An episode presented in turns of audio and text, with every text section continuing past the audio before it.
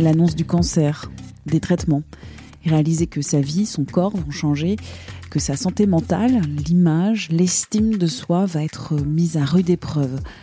Que dire du désir, tant celui des patients, des patientes, que de leurs partenaires Quelle vie intime avec le cancer? Que faire si on souhaite continuer ou reprendre une vie sexuelle partagée, idéalement épanouissante? Bonjour, je suis Anne-Laetitia Béraud. On parle de cancer, de sexualité dont tout s'explique à l'occasion de l'opération de sensibilisation au cancer du sang, Septembre Rouge. Notre invité est Sébastien Landry, psychosexologue. Je suis spécialisé en cancérologie.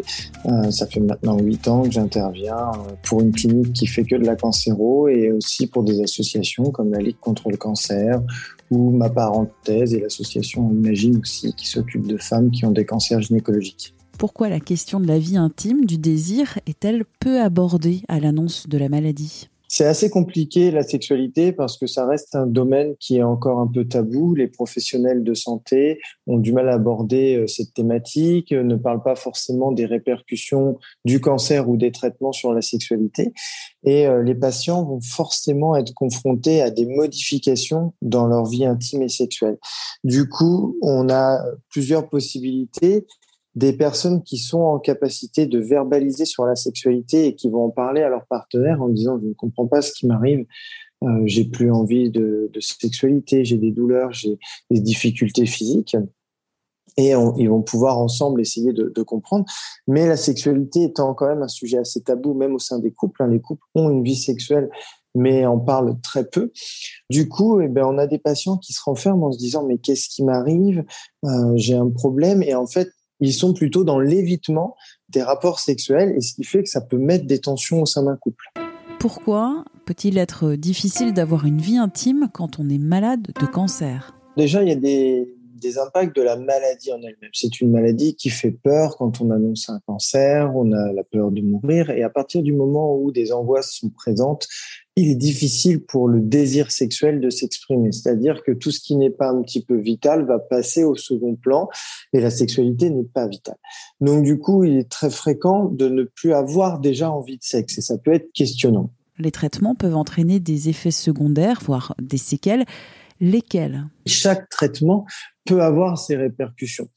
Une chirurgie, à partir du moment où euh, le corps est touché, où il y a des cicatrices, on vit pas tous euh, l'impact d'une chirurgie de la même façon.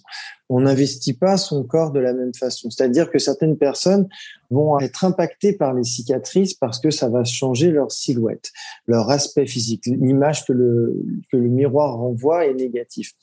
D'autres vont euh, associer aussi les cicatrices à la maladie et aux angoisses de cette maladie, euh, la, vie, même des fois dans la dans l'après-cancer, la peur de la récidive.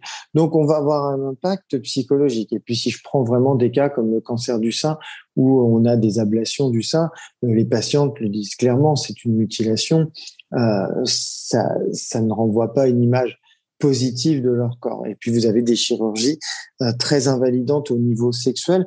Je pense pour les cancers de prostate chez l'homme où quand on retire une prostate, eh on va avoir des dysfonctions érectiles derrière. Il va falloir faire une rééducation de la fonction érectile. Chez les femmes qui ont des cancers gynécologiques, comme les cancers du col de l'utérus, les traitements vont vraiment être euh, difficiles pour après avoir une sexualité avec pénétration. Chaque traitement en cancérologie va avoir un impact. Euh, vous prenez par exemple la chimio, le corps change très très vite. Hein. On peut perdre ses cheveux très rapidement. On a de la fatigue. Quand on est fatigué, on n'a pas envie de sexualité. C'est très compliqué. Hein. La, tête envoie des signaux de repos et pas des signaux d'excitation sexuelle. Vous pouvez avoir donc euh, aussi chez, chez l'homme des dysfonctions érectiles. Donc on va avoir une incapacité à avoir une érection ou alors une difficulté à maintenir celle-ci. Et chez la femme, ce qui est relativement fréquent, ce sont les sécheresses vaginales, ce qui fait que ça donne des dyspareunies, c'est ce qu'on appelle les douleurs à la pénétration. Ça, on va retrouver ces répercussions-là sur des traitements de chimiothérapie, d'hormonothérapie, et puis aussi de, de radiothérapie, si la radiothérapie est pelvienne, par exemple. Ces effets secondaires, ces séquelles, sont-ils réversibles? La majorité sont vraiment réversibles, mais pas souvent euh, de façon j'ai envie de dire, naturel. C'est-à-dire que euh, je prends un exemple d'une patiente qui euh, présente des, sécheresses, douleurs à la pénétration. Elle est en chimiothérapie, elle a des rapports sexuels, elle, a mal. Elle a mal lors des rapports. La chimiothérapie se termine, on s'éloigne des traitements, mais elle garde en tête cette douleur. Du coup, elle va avoir peur d'avoir. Si elle a peur, elle va pas être excitée. Si elle n'est pas excitée, elle va pas avoir une lubrification vaginale satisfaisante qu'il n'y ait pas de douleur lors du rapport et la douleur va continuer. C'est-à-dire là où on avait un problème lié au traitement au, au démarrage, eh bien derrière, il y a un blocage psychologique qui peut s'installer. Donc si euh, la patiente ne se dit pas Là, il faut que je consulte, il faut que je me fasse aider par un sexologue ou un autre professionnel pour comprendre ce qui m'arrive. Elle peut rester bloquée dans ce système-là pendant de longues années. Si par contre, on, derrière, on lui explique bien, on peut pallier avec des hydratants, des lubrifiants, par exemple, et qu'après la, la sexualité redevient agréable et positive, le trouble va disparaître.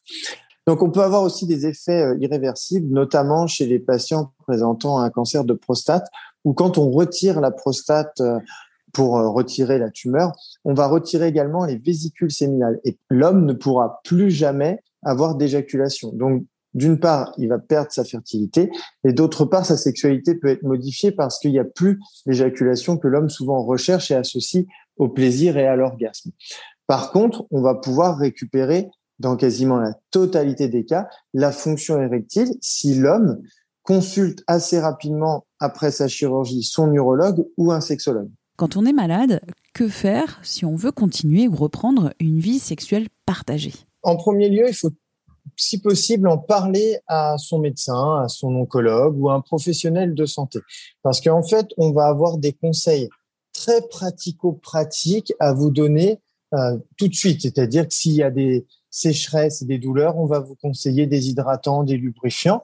Si l'homme a une dysfonction érectile, on va peut-être lui conseiller d'aller voir un urologue ou alors euh, d'aller voir les psychologues si on sent par exemple qu'il y a beaucoup d'angoisse, beaucoup d'inquiétude. Le mieux, ça serait de consulter un sexologue s'il y en a un de présent dans la structure ou si une association euh, vous met à disposition euh, un sexologue pour pouvoir aborder spécifiquement ces problématiques-là parce qu'il va falloir avoir non seulement quelques conseils, mais des fois bénéficier d'une sexothérapie pour vous aider à reconstruire ou à retrouver une sexualité épanouissante. Moi, j'insiste aussi clairement sur le fait que le cancer, déjà, n'est pas sexuellement transmissible parce que j'ai souvent cette question-là où on a cette idée qu'on peut transmettre ou les traitements ou la maladie. Pas du tout. Et aussi que la sexualité ne reviendra peut-être jamais comme avant. C'est-à-dire qu'on a souvent des demandes de patients et patientes qui disent j'aimerais retrouver ma sexualité d'avant. Sachez que souvent ce n'est pas vraiment possible parce que la maladie va modifier beaucoup de choses, la vision, la vision de, la vie, les priorités, le corps va changer. Donc il faut accepter que la sexualité soit modifiée, mais ce qui ne veut pas dire qu'on ne retrouvera jamais de plaisir, mais peut-être de façon différente. Le sexologue, va pouvoir travailler cet aspect de la sexualité, de cette modification de la sexualité. Merci à Sébastien Landry pour cet entretien. Une idée, une critique, écrivez-nous à audio-20minutes.fr. À très vite et d'ici là, bonne écoute des podcasts de 20 minutes comme l'été dans vos oreilles.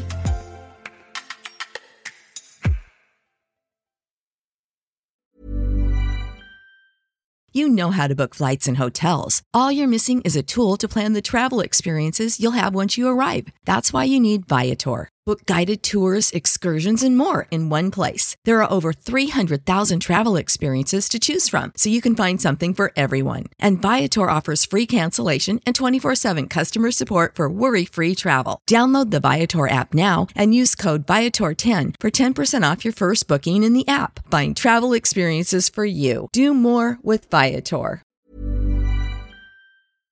On ne va pas se quitter comme ça. Vous avez aimé cet épisode? Sportif, généraliste, sexo ou scientifique, varié mais toujours bien informé. Découvrez les autres podcasts de la rédaction 20 minutes sur votre application d'écoute préférée ou directement sur podcast au pluriel.20minutes.fr. Et merci de nous avoir écoutés.